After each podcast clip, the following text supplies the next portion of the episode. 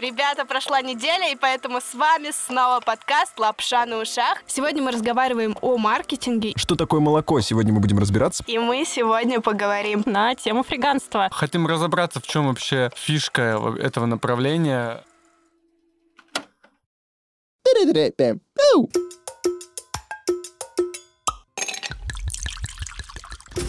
Мы возвращаемся со вторым сезоном подкаста «Лапша на ушах». В этом подкасте говорят про еду, и про то, как она влияет на нас. Мы по-прежнему верим, что меняя свои пищевые привычки, можно качественно улучшить свои ощущения, настроение, энергию и, в общем-то, всю жизнь. Во втором сезоне вас ждет два формата — в одном мы будем разбираться в продуктах, как на нас влияет масло, какой сыр выбрать и безопасно ли пить кофе на ночь. Во втором формате выпусков мы продолжим говорить с экспертами на разные гастрономические темы, обсудим то, как устроена наша микрофлора, опасна ли химия в продуктах и чем стоит кормить наших питомцев. Чтобы не пропустить выпуски, добавляйте подкаст в избранное, подписывайтесь на нас там, где вам удобно и, конечно, слушайте нас каждую неделю. Всем приятного аппетита!